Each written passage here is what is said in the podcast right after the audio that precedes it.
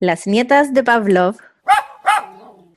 Hola, hola, bienvenidos a nuestro, no- a nuestro noveno capítulo de nuestro podcast Las Nietas de Pavlov. Les habla Pamina Horlager y para comenzar queríamos darle las gracias a nuestros auspiciadores, Wicker Pets y Medvetarom, a la gente que nos escucha, a los que participaron la semana pasada en el concurso. Felicitaciones a las dos ganadoras, ojalá disfruten sus premios y decirles que la próxima semana se viene un concurso muy entretenido ya que cumplimos un mes al aire y aparte para celebrar nuestro décimo capítulo. Eh, me encanta. えええええ。え Bueno, soy médico veterinaria, entrenadora canina certificada por la IABC, eh, máster en etología aplicada y unos dos años antes de, antes de entrar a la universidad tuve una crisis vocacional y me dio por estudiar medicina forense, solo que no lo llevé a cabo y seguí con mi decisión desde chica de estudiar veterinaria. Hola, soy Camila Tolchinsky, entrenadora canina profesional y animal training. Yo antes de dedicarme a los perros estudié tres años nutrición. Me di cuenta que no era lo mío porque mientras estudiaba comía McDonald's.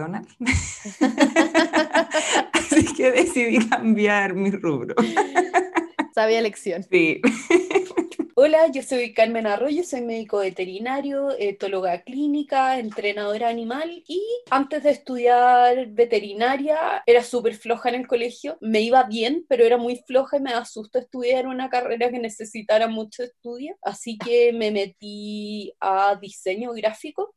Ahí estuve tres años antes de cambiarme y diseño me dio como la constancia de trabajo como para poder estudiar veterinaria y si no, no habría estado titulada jamás. Bueno, y Y gracias de- a eso tenemos todos los lindos posts. Exacto. La información entregada en este podcast está pensada para difundir conocimientos y ser usada de manera referencial. Las recomendaciones dadas son a modo general y pueden no ser aconsejadas en un caso puntual. Este podcast no reemplaza una consulta con un especialista conductual. Bueno, eh, nuestro capítulo de hoy día, al igual que otros, va a ser súper disperso. Vamos a hablar sobre eh, los acontecimientos de este fin de semana en Quilpué, del incendio, sobre el Barry el Grande, recomendaciones de verano, ya que los días están empezando a ser muy calurosos, y de Ruinameme, bueno, perros que montan pelutas, ahí desmitificando un par de cosas. Así que partamos con Carmen y el tema del incendio.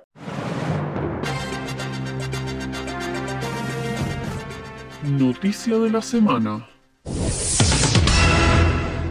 Ya, mira, y igual esta semana y me gustaría como mencionarlo, hubo varias noticias que nos compete a nosotros y que podríamos tocar el tema. Hay noticias que yo he estado subiendo a las historias por si quieren ir viendo que son de repente cosas más anecdóticas. eh, por ejemplo, ahora subí la historia de unos lobos, o sea, unos loros grises que echaron por garabatero de un zoológico. Ah, sí, sí lo había visto, había visto esa noticia, qué risa. Pero esta semana hay dos noticias que me gustaría comentar. Una súper breve, pero es un comentario sobre un comunicado que sacó un diputado. Ya, creo que no vale Ah, la sí. pena ni siquiera dar el nombre porque para mí esta fue una técnica comunicacional para que la gente supiera quién es. Sí, sí, sí, que obligaba a los veterinarios a trabajar fin de semana y festivos, una cosa así era. Eso es, lo que originalmente dijo que era que iba a obligar que los médicos veterinarios hicieran turnos los fines de semana y los festivos. Después, cuando se le preguntó más, a se quejó de los sueldos que tenían algunos de los veterinarios y los cobros excesivos, ¿ya? Y eso como que generó un poco de indignación y después ya él de frentón agarró con pelear contra los veterinarios y decir que, que se había herido sensibilidades de veterinarios que estaban lucrando, lo que fuera, que vinieran porque este era un proyecto como para la gente. Creo que merece como un comentario, no voy a dar su nombre, no vale la pena, pero merece como una reflexión porque yo creo que la carrera de medicina veterinaria lamentablemente tiene hartos problemas como de relaciones públicas, porque la gente cree que deberíamos trabajar gratis, que deberíamos responder las 24 horas del día y nosotros entendemos que ustedes están preocupados de sus animales y que cuando tienen una emergencia a las 3 de la mañana, lo último que están pensando es en eh, las horas de sueño del médico veterinario, pero es súper complicado esto de empezar como a polarizar bandos y que los veterinarios nos convertamos casi en enemigos que no queremos salvar a sus animales, porque no es así. Además, este diputado decía que no lo hablaba por la situación de Santiago o de comunas más como eh, de la zona oriente de Santiago, por ejemplo, que sí uno puede encontrar clínicas 24 horas en la mayoría de las comunas y varias por comuna, sino que lo hablaba más por la situación, por ejemplo, de regiones o de barrios más periféricos que de repente no tienen ninguna clínica 24 horas. Pero lo que no está hablando ahí es de que muchas veces estas clínicas son las que cuentan con más bajo presupuesto, no tienen un presupuesto para eso, es un médico veterinario el que hace todo, entonces obligarlo a hacer turnos fines de semana y noche significa que lo tenga 24/7 Em, y no tiene mucho sentido.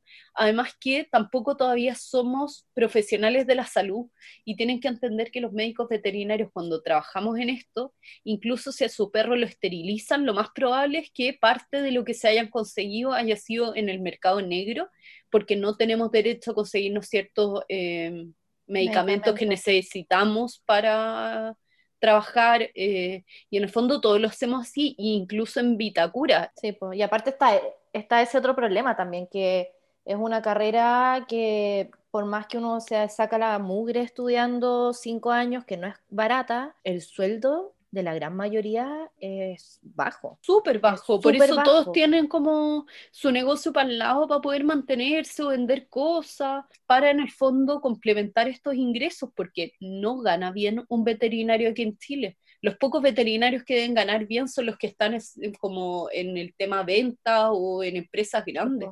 Y de los que hacen clínica o es porque están prácticamente 24/7 haciendo turnos o porque han tenido la suerte de estar en, porque no todas las clínicas pagan mal, hay algunas que pagan bastante bien, pero claro, ahí también son sacrificios, son años, más años de estudios, etc., etc. Entonces sí, como que esa quería comentarla aunque fuera rápido porque me preocupó eso y los comentarios en esa noticia eran súper desafortunados. Em, y que un diputado esté hablando cosas así, súper decepcionante. Así que no vale la pena ni siquiera decir su nombre porque, señor, ubíquese, pero mm, entonces me dejó como un poco decepcionada esto porque, pucha, que ha costado como que al gremio se le reconozca como profesionales de la salud. Todo esto ha costado y ha sido como cuesta arriba empezar a hacer entender a las personas que eh, no es falta eh, de, ética o de vocación, sino que es porque nosotros tenemos que vivir también. Eh, y pucha, viene este tontón a decir una cosa así y alimentar como el fuego. Entonces también eran como esos proyectos al aire que suenan bonitos quizás para alguien, pero porfa tengan más ojo cuando leas. Exacto. Eh, bueno, y la segunda noticia, que la voy a pasar un poco más rápido, pero voy a dejar toda la información en nuestra página web, es sobre los incendios en Quilpué, en Valparaíso y Quilpué. Como todos supimos, la noche de jueves a viernes partieron varios focos de incendio en la, eh, en la comuna de Quilpué y esto no solo ocasionó que las personas tuvieran que ser evacuadas de Quilpué, sino que también afectó a las mascotas, a la fauna silvestre del lugar.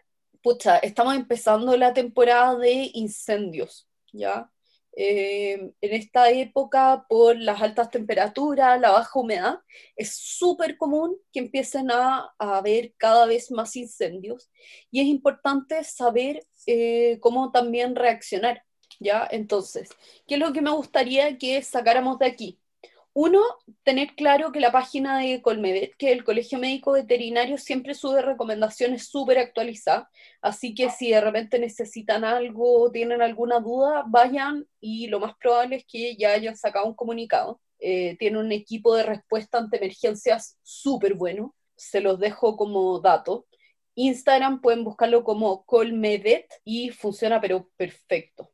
¿Qué recomendaciones en caso de incendios? Si ustedes están en la zona a evacuar, bueno, evacúen, no olviden a sus mascotas, tengan siempre un kit de emergencia como para salir rápido que les permita tener la correa, sus mascotas con collar con plaquita. El chip revisen que esté inscrito también por si se llegan a arrancar. Si son animales pequeños, después puedo subir un video de cómo se trabaja el llamado de emergencia en gatos para que se pueda meter una caja a un transportín rápido para poder salir con ellos, eh, lo que necesiten. Eh, incluso una toalla para que puedan envolverlo, se lo llevan. Ese es el tema de la evacuación, que es un poco más como lógico. Pero ¿qué va a pasar la gente que, por ejemplo, que estábamos en Santiago el viernes y llegó toda esta eh, humareda o que estaban en comunas circundantes donde empieza a llegar el humo y todo?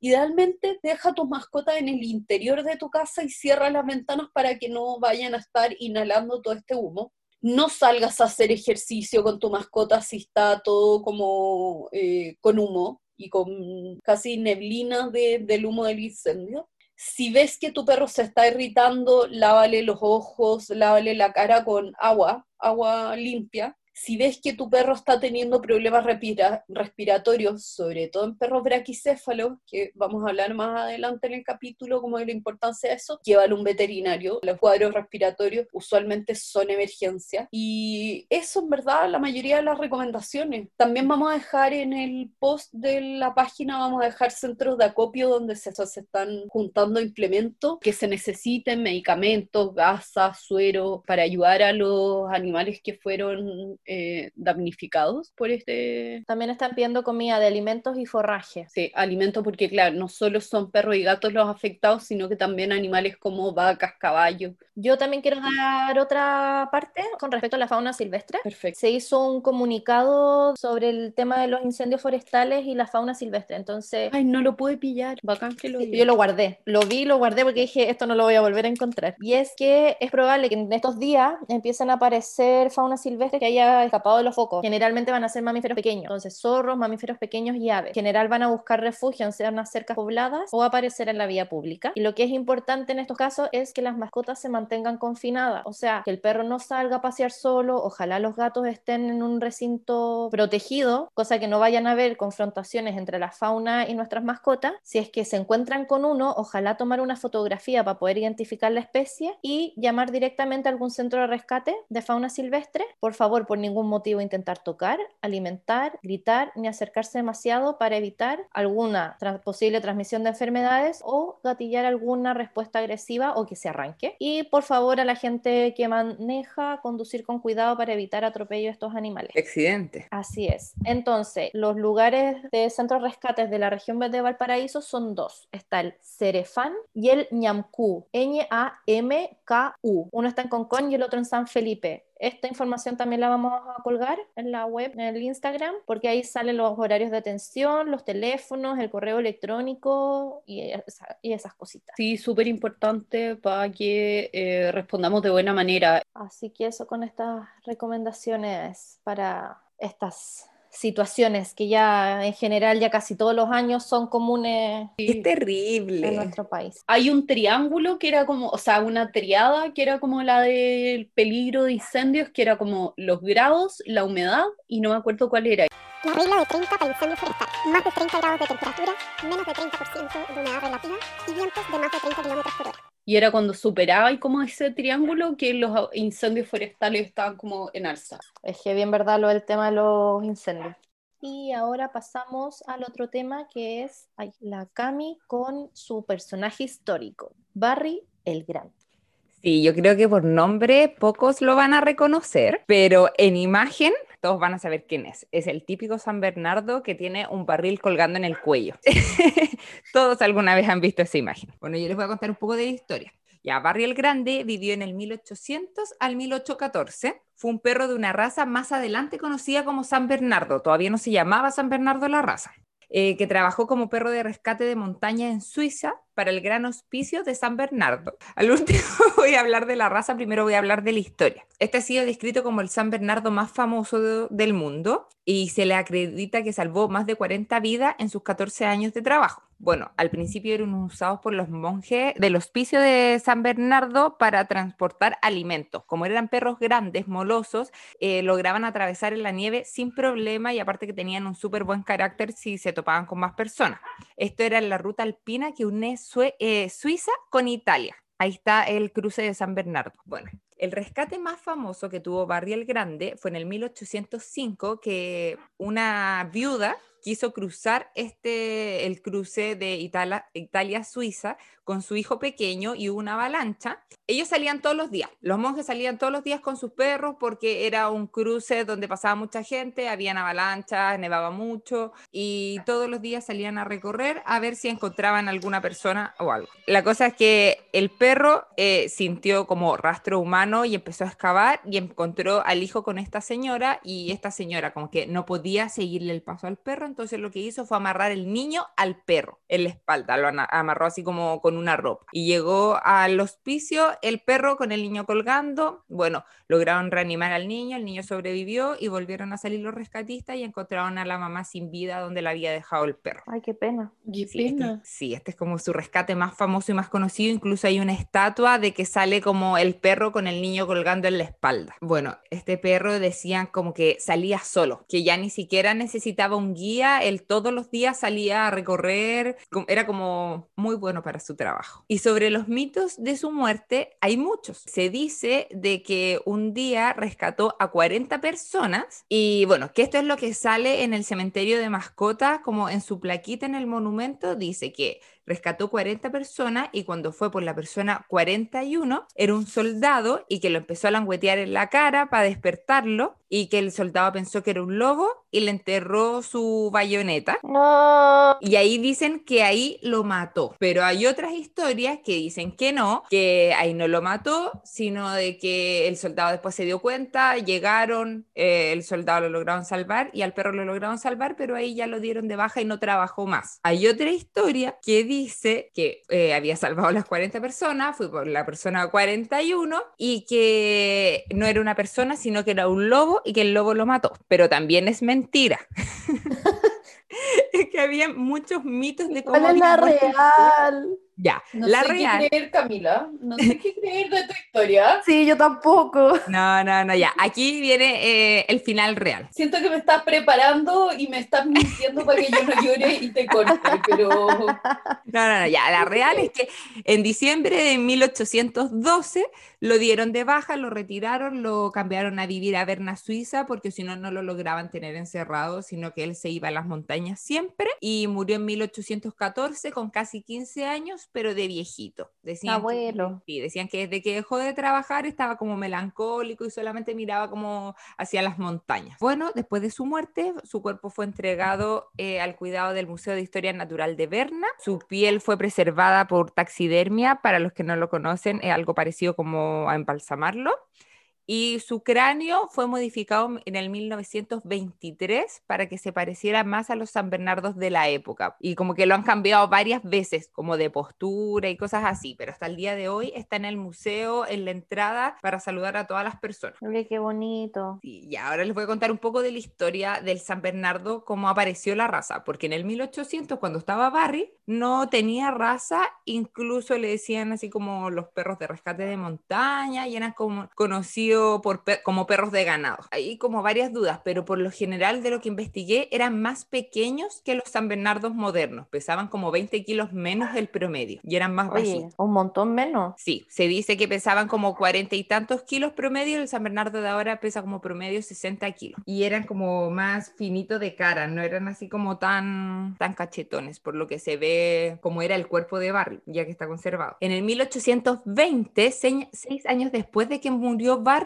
le pusieron la, la raza mastín alpino. Y de, recién en el 1865 se empezó a conocer como San Bernardo y recién fue reconocido por el Kennel Club de Suiza en el 1880 la raza. Como San Bernardo como Martín Alpino. Como San Bernardo. Esa es la historia de la raza. Eh, bueno, ahora así como el mito del barril en el cuello, porque en verdad estos perros no llevaban un barril en el cuello. El mito es de que los perros llevaban un barril de brandy en el cuello para rescatar a los viajeros, pero la verdad verdad es de que el alcohol es la peor solución para la hipotermia porque es un vasodilatador. Y el responsable del que uno crea que llevan un barril en el cuello es un pintor que hizo en el 1831 una pintura que se llama Mastines Alpino reanimando a un viajero en apuros. Y lo hizo como bonito en la imagen, se veía lindo colgarle un mini barril en el cuello. Y como todas las personas... Y nunca, nunca llevaron uno en el cuello así, una cosa llevaron, así. No, el culpable es este pintor.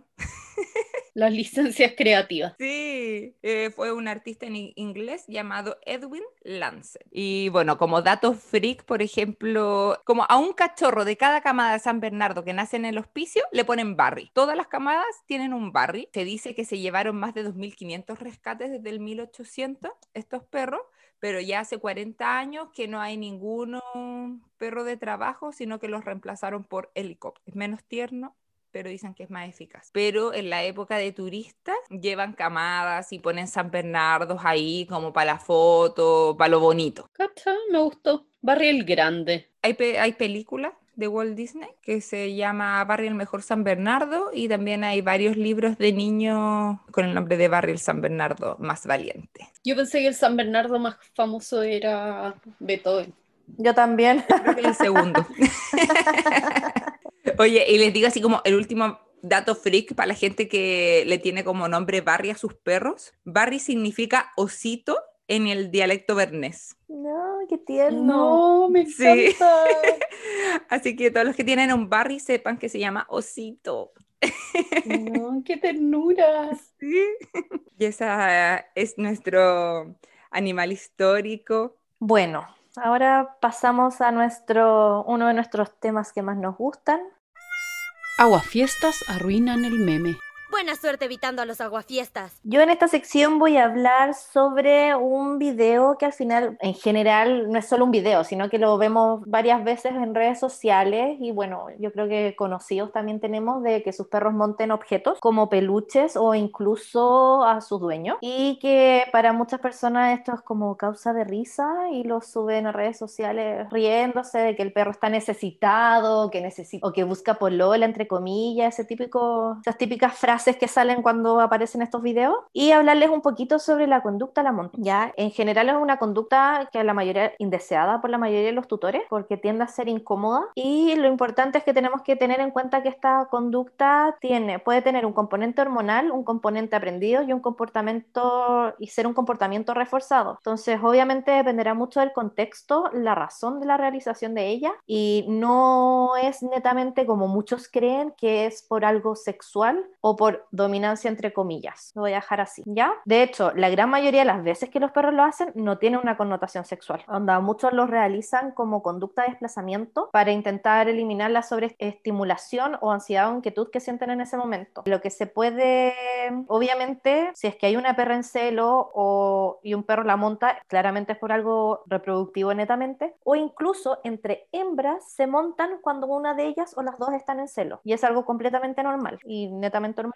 Pero pasa, es normal, eso es normal cuando están en celo. Y bueno, se creen que otras razones, algunos dicen que es por dominancia. Todavía en muchas páginas dicen que este tema tan arraigado que hay, que cuando un perro monta es por dominancia y que quieren subir de jerarquía. Y bueno, para meternos un poquito, mojarme un poco el potito, por así decirlo, con el tema de la dominancia, es un tema súper complejo. Eh, voy a aprovechar que estamos arruinando el meme como para desmitificar un poquitito, pero da para casi un capítulo entero hablar solo de dominancia, pero es que la dominancia, como nos las han hecho creer todos estos años, no existe. No es así. El perro no quiere ser el alfa, el perro no nos quiere dominar, no. Por favor, la gente que cree eso todavía intente quitárselo de la cabeza. La dominancia sí existe, pero es, un, es una relación mucho más compleja entre dos individuos que espero que en un próximo capítulo lo hablemos más detalladamente. Y es con respecto a recursos. No Sí, la recursos relación puntuales. no la relación de los individuos para ver quién es el mejor que el otro. Entonces, a muchos tal vez les explotó la cabeza, otros ya esto lo tenían más o menos asumido, pero y es por esto mismo que muchos especialistas se inclinan a que no existe una monta por dominancia, sino que más un tema de regulación o de juego. Tampoco podemos irnos en lo absoluto, porque nada es absoluto, que podría ser que en algún caso, por un tema de dominancia, por el valor de un recurso, pueda haber monta, pero hay, hay otros componentes conductuales lo que se presentan en esas situaciones. Después, otra razón de la monta es en el juego, sobre todo en cachorros, durante las primeras 3 a 12 semanas de, socialización, de juego social, es que se montan entre ellos. Y también lo podemos ver en juegos en adultos. Yo, mis perras les encanta. Se montan constantemente. Y es parte de su juego. Y en verdad es súper triste por un lado.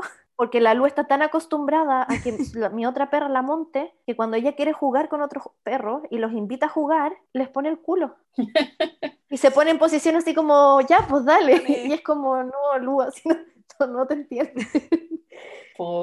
Y bueno, y aparte en el juego en adulto eh, también suelen ser momentos breves en el juego y después que se persiguen, se pastorean, etcétera. No, no es ese, esa monta como incansable de algunos perros. El problema es cuando pasa eso, pues que el montador que le voy a poner no entiende a sus congéneres que le están diciendo como, oye, basta, Claro. ya, porque aquí ya puede terminar en pelea. Si es que él no sabe autorregularse en ese momento y no entiende las señales del otro perro, efectivamente puede terminar en un conflicto. Y sí, pues de Sí, hecho en alguna página que, lo- que leía sobre esto era, lo llamaban como el perro abusador. Porque claro, como que lo único que hace es montar a los otros perros y no entiende que el otro perro le está diciendo que no. Claro. Entonces, de hecho, con este mismo tema me acordé que una vez me pasó en un parque de perros. Con la poli había un terranova gigante y el dueño brillaba por su ausencia y venía todo el rato a montarla. A montarla, la poli se escondía atrás mío, le gruñía y el perro seguía, seguía, seguía. Y, Y, un ya terranoa, po. terranova, po. Y Chiquitito. la poli que una perra enana, casi, para él. Y la cosa es que justo en ese tiempo estaba cuidando al caco, el perro de, un, de la Fran, y hasta el caco se metió. Así como, oye, te están diciendo que no, y yo agarrando a los perros y gritándole al dueño, oye, agarra a tu perro, nos está molestando. Entonces, ahí puede terminar en un conflicto que ninguno quiere que, que pase al final. Claro. Entonces, si es que tú tienes un perro que le gusta montar a otros perros, hay que tener ojo y estar pendiente de que no sobrepase el límite del, del otro compañerito.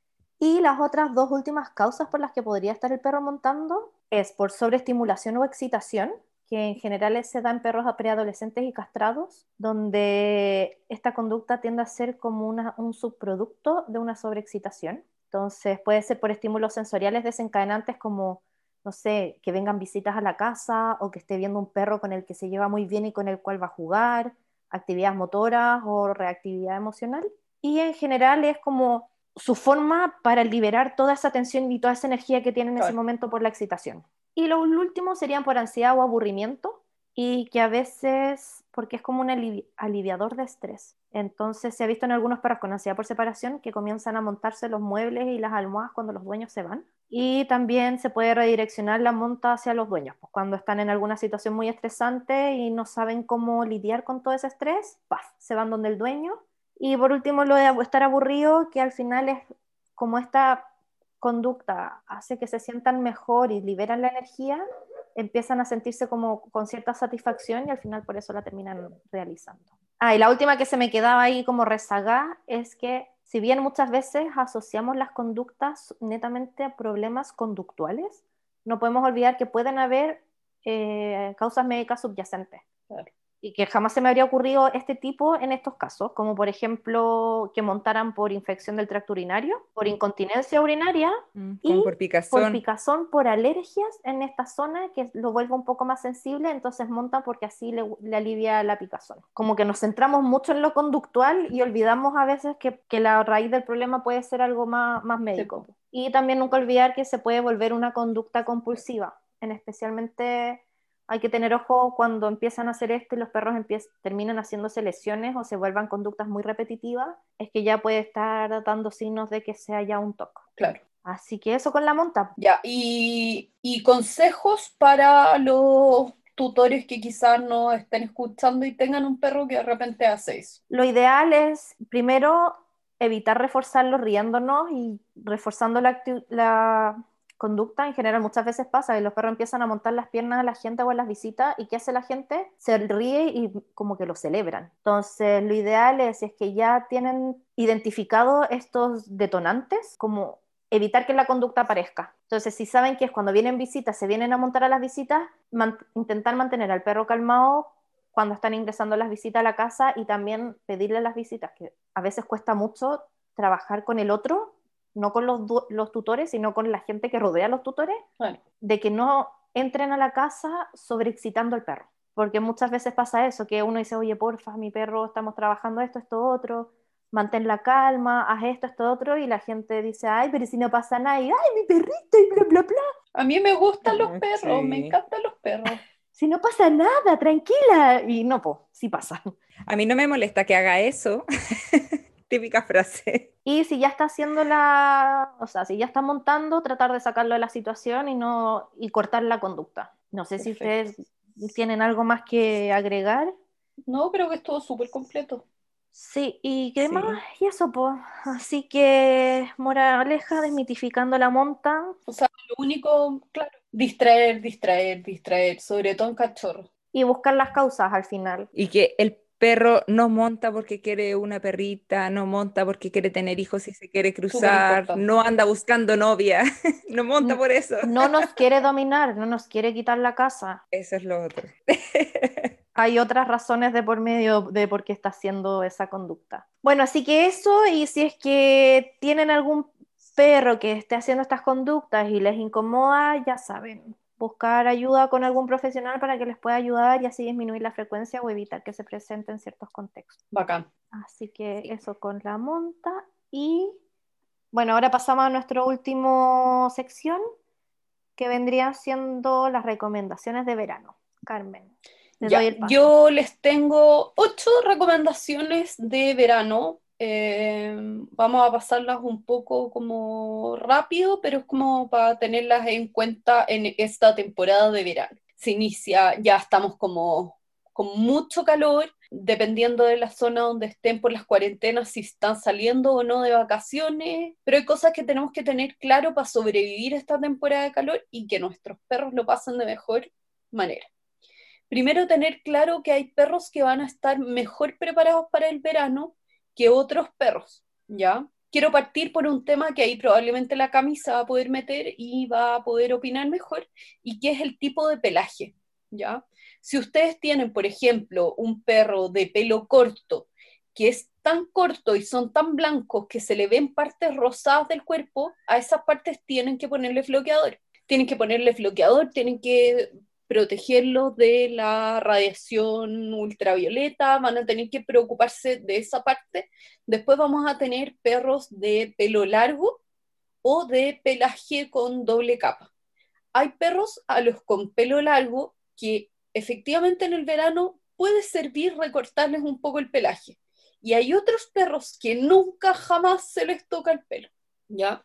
Eh, por ejemplo, los pastores australianos, los border collie, eh, los pastores alemanes, eh, los siberianos, los alaskan malamut, los... Se me quedan razas importantes, labrador, golden, que son perros típicos que la gente le quiere cortar el pelo. Entonces, si está en buen estado este tipo de pelos, eh, este tipo de perros que tienen una doble capa de pelo, es decir, si ustedes se fijan mucho, tienen un pelaje que es como el pelo típico, como que fluye así, y debajo tienen una capa que es como una pelusa, ¿ya? Que es como una entre pelusa y lana. Y esa capa está diseñada para hacer compartimientos de aire y para mantener al perro aislado de las temperaturas exteriores. Esto les sirve tanto en invierno como en verano. Por eso estos perros, en invierno, esta capa como de lana como que crece y se ven hasta más gorditos.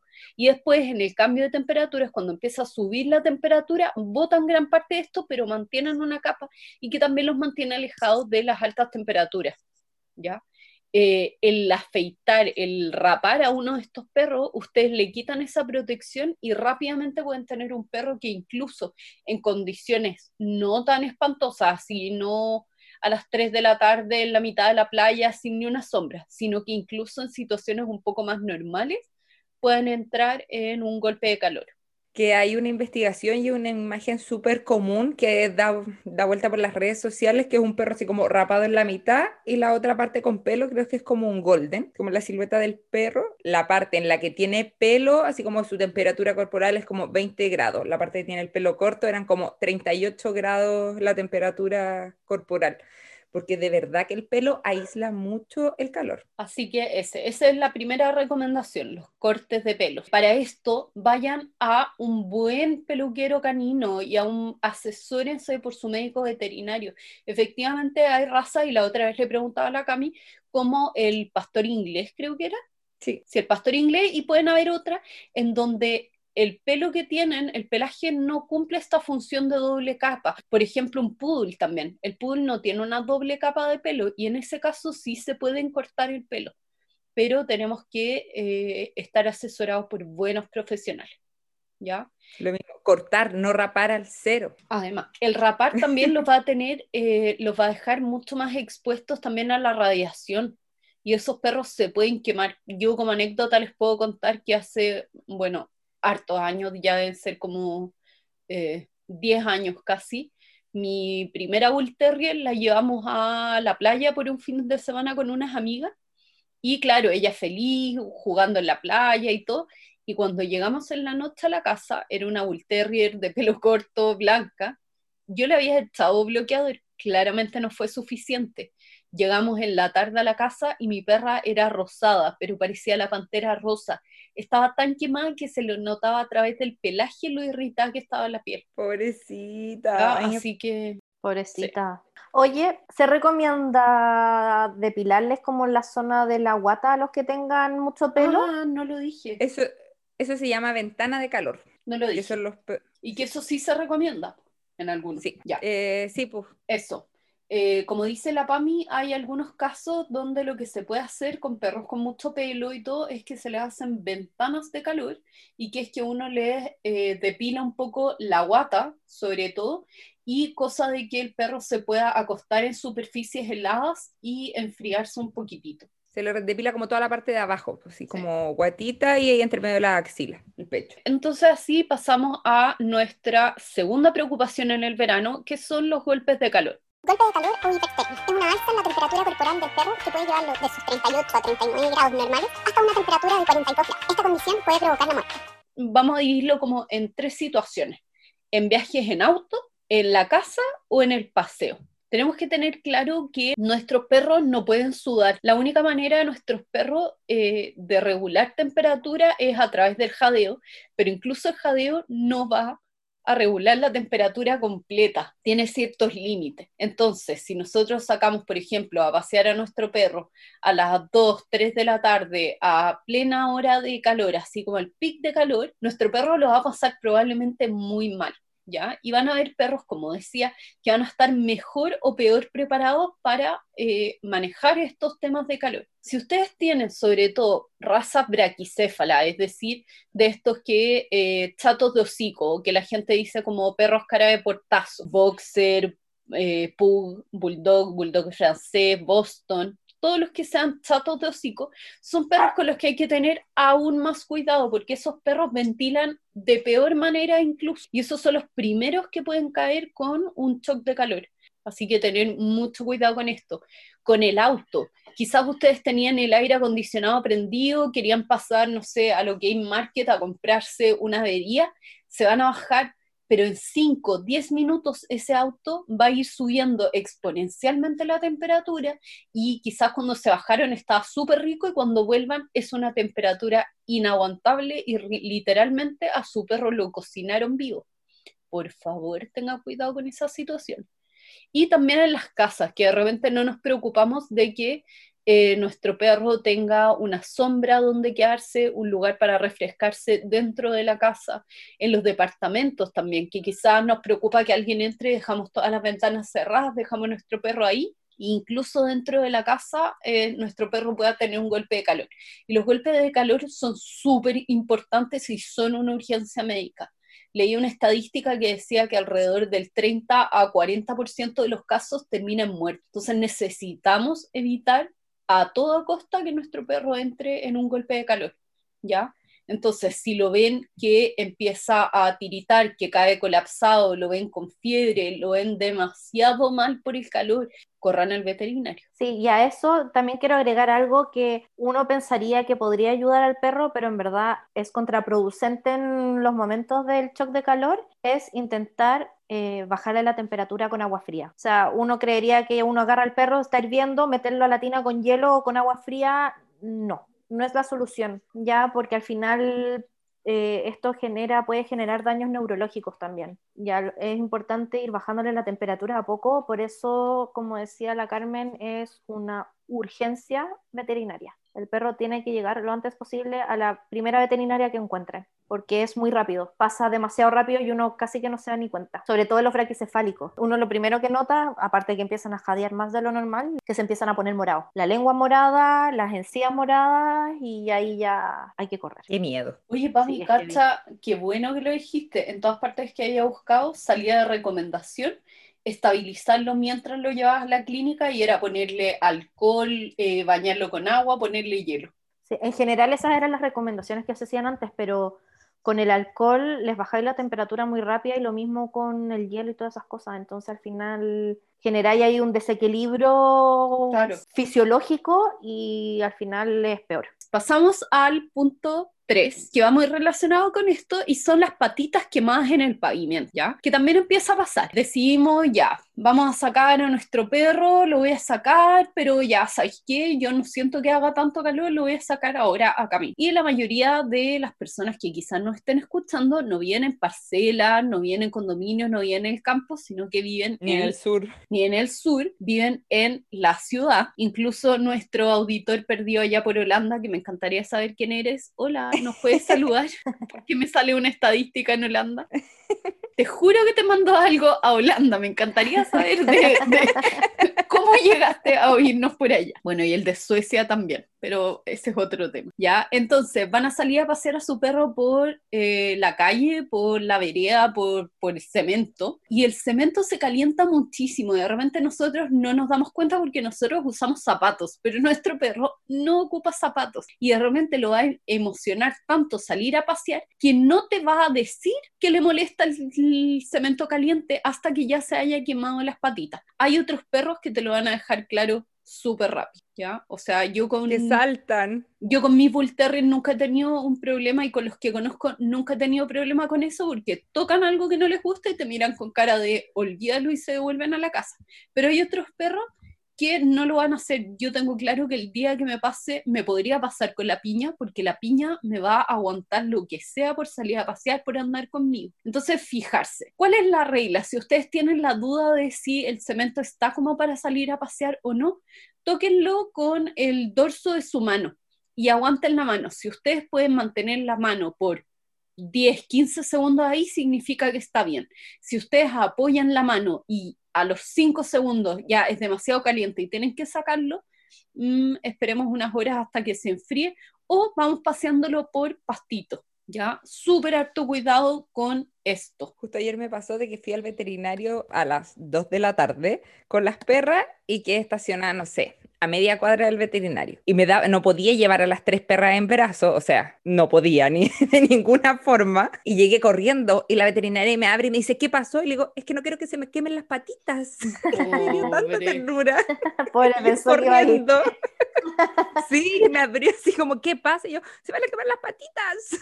Yo igual con esto soy súper loca y como siempre preocupada porque ando mucho a pata pela y se me quedan cosas en el auto. Cuando vivía en Santiago se me quedan cosas en el auto, salía a pata pela y aparte la entrada de la casa de mis papás era como con estas piedritas que se te incrustan. Entonces además de que te dolía terminaba quema. Por eso jamás se me va a olvidar, pero es bueno tenerlo como en mente. Bueno, y eso, po- y a mí me apareció justo ahora un- una foto de una patita de perro quemada y es- ay sí, qué Ah. dolor. Sí, y aparte la recuperación es súper complicada porque es algo que ocupan todo el rato. Sí, po. Entonces evitemos ese tipo de cosas. El cuarto punto que voy a tocar es el tema del agua fresca. Y yo sé que parece una obviedad y parece algo súper fácil y como, ay, ¿cómo se me va a olvidar y todo? Pero mm, sí. A veces se nos puede olvidar. Hace más calor, el agua se evapora, el agua se calienta. Yo, por ejemplo, aquí estoy teniendo que rellenar a veces los platos de agua dos o tres veces al día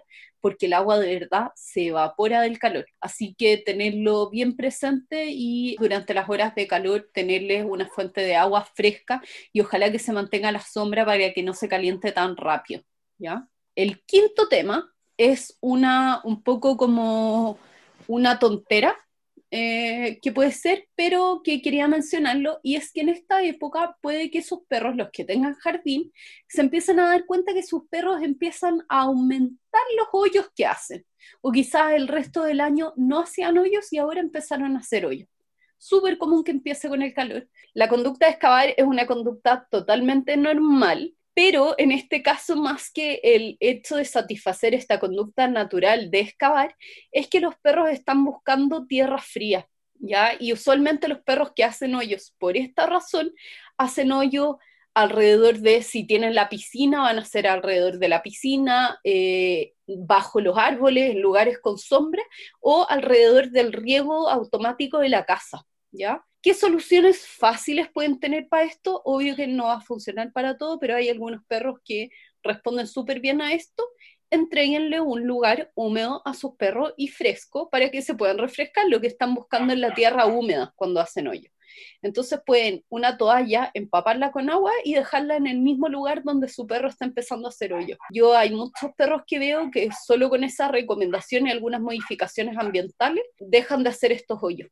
Sí, y también, o sea, no con el respecto al tema de los hoyos, pero sí con el tema de la, de la toalla fría, es que ahora han salido unas mantas que se enfrían. Ay, las mantas refrigerantes. Andan bien, yo tengo una porque acá el calor es, es terrible en verano. La Lu no la usa, pero Lilo sí y le gusta bastante. Lo que sí, claro, no todo es perfecto. Entonces, cuando se calienta, ya el perro tiene que moverse de ahí y se tiene que esperar como media hora más o menos en que el gel que se enfría vuelva a, a enfriarse. Pero la verdad que funcionan bastante bien, hasta yo a veces me siento en ella a refrescarme porque el calor es terrible.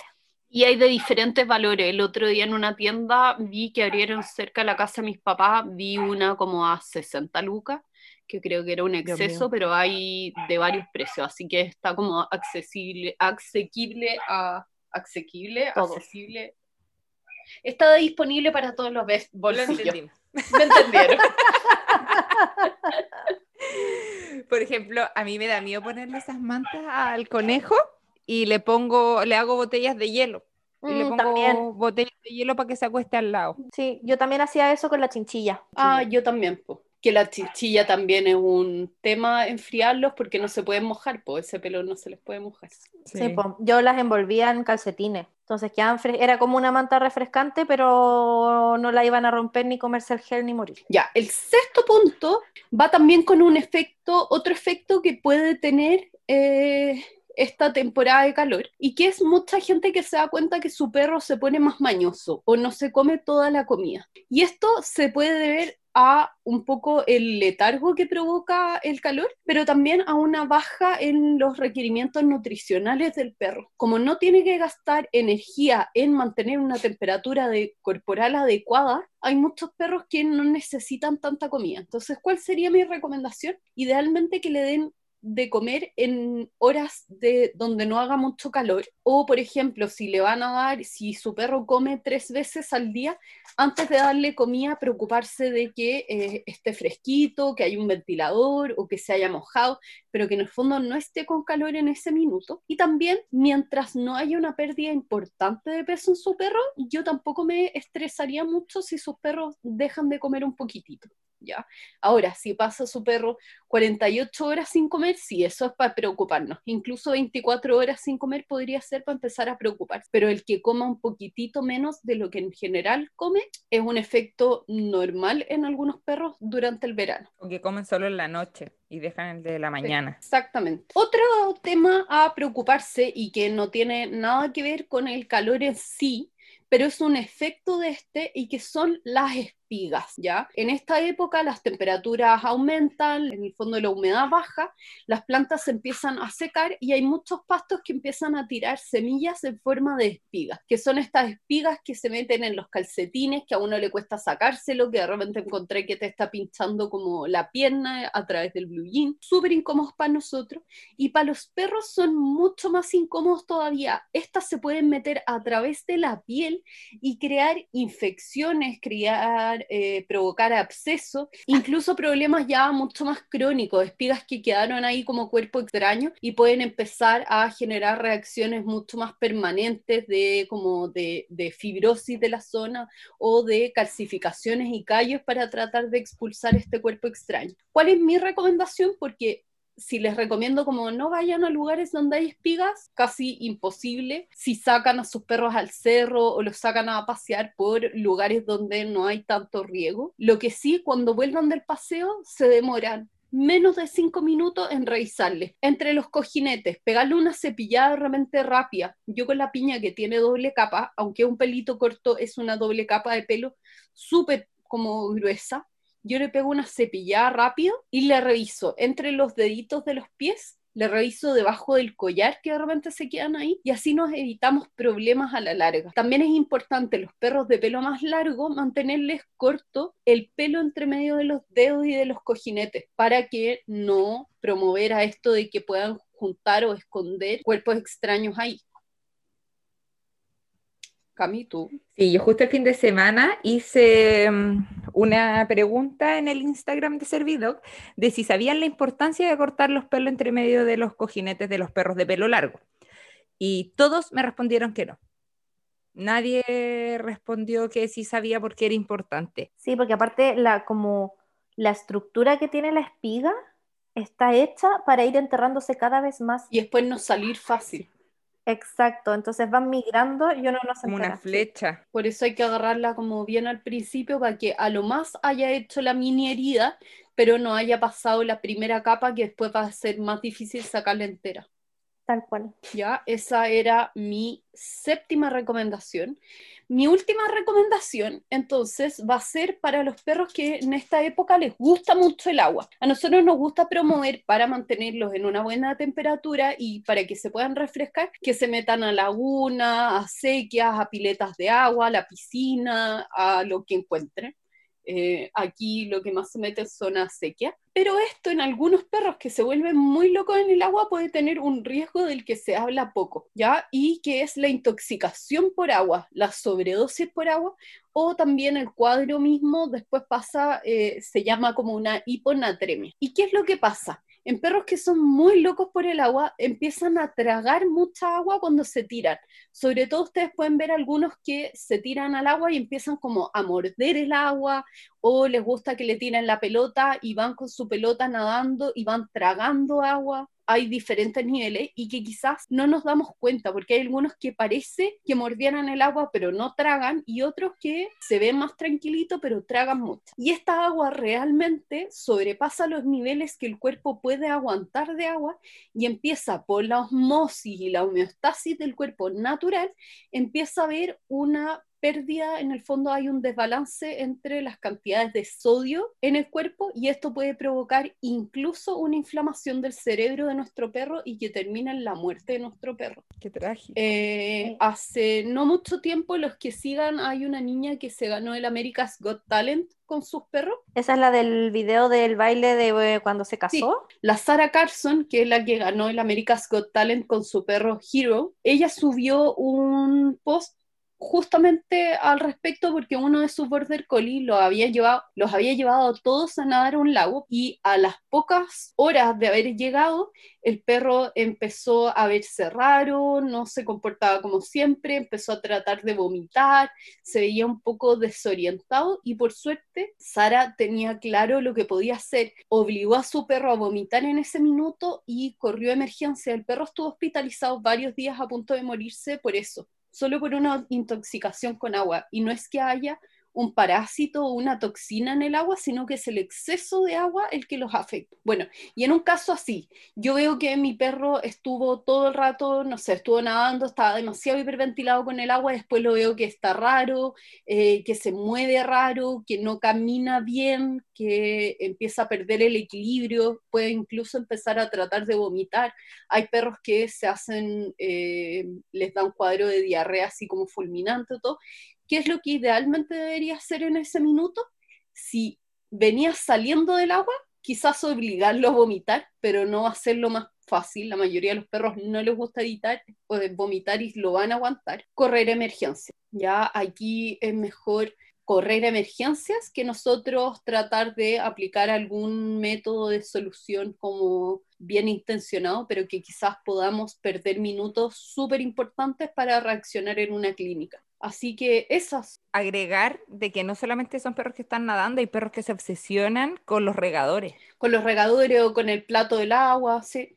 Sí, súper bueno, pero va a tenerlo en cuenta y prefería decirlo, porque estos cuadros, aunque no son tan comunes, son más comunes en verano que en otras épocas porque nosotros promovemos mucho más las eh, actividades acuáticas que en invierno. Así que esas son mis, recomendaciones de verano. ¿Alguna que quieran hacer ustedes? Eh, no, quería agregar sobre el primer tema que no me quise desviar tanto, sobre lo del pelo, de que, por ejemplo, a mí me pasa mucha gente que me llama de, hoy están pelechando mucho, le quiero cortar el pelo. No solamente las razas que nombró la Carmen, sino que hay mestizos parecidos a, con pelos tipo tal raza ellos también cuentan en esta categoría. Hay mestizos de pelo de doble capa, mestizos de pelo largo. Eh, y a la gente le molesta que pelechen y le quieren cortar el pelo. Y yo les explico pues, que por cortarle el pelo no va a dejar de pelechar. Solamente va a pelechar pelos más cortos y no es la solución. Eh, yo no hago ese trabajo. Por mí, yo no voy a hacer ese trabajo porque está en mis conocimientos que no le voy a generar ese daño a los perros. Pero hay mucha gente que sí lo hace. Gente que los peluqueros les llamamos los pelaperros, que por las platas le pasan la máquina a todos los perros. Entonces van los dueños a informarse. A veces te puede tocar un profesional mal informado o que simplemente quiere las lucas y no el bienestar del animal. Puede ser trágico. Y también, bueno, algo con respecto a las espigas en las patas, que si tu perro usualmente no se lame mucho las patas y notas que se está lamiendo mucho, presta atención, porque puede ser que o, le, esté molesto porque tenga algo ahí o tenga alguna espiga enterrada. De hecho, a mí me pasa eso, siempre que mis perras se empiezan a lamer mucho, como que me baja la, paranoia. y empiezo a revisarles bien las patas y en una de esas, una, se me había, una espiga se me había escapado y la tenía ya un poco un poco enterrada. Entonces, también ver la conducta de tu perro, que al final es como ellos te están demostrando, te están hablando. Bueno, así que con esto cerramos nuestro capítulo de hoy. Ojalá les haya gustado. Recuerden revisar nuestra página web y las redes sociales que vamos a colgar la información sobre los centros de acopio, la información de los incendios.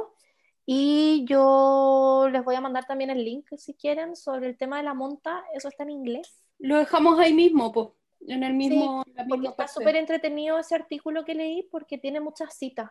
Entonces, si es que alguien quiere indagar un poco más y buscar estudios, ahí hay mucha información. Así que eso, nos vemos en el próximo capítulo que se viene con sorteo. Así que eh, eh, muchas eh. gracias de nuevo por escucharnos. Gracias a nuestros aspiradores que son geniales y nos vemos la próxima semana. Eso, chao. Chao.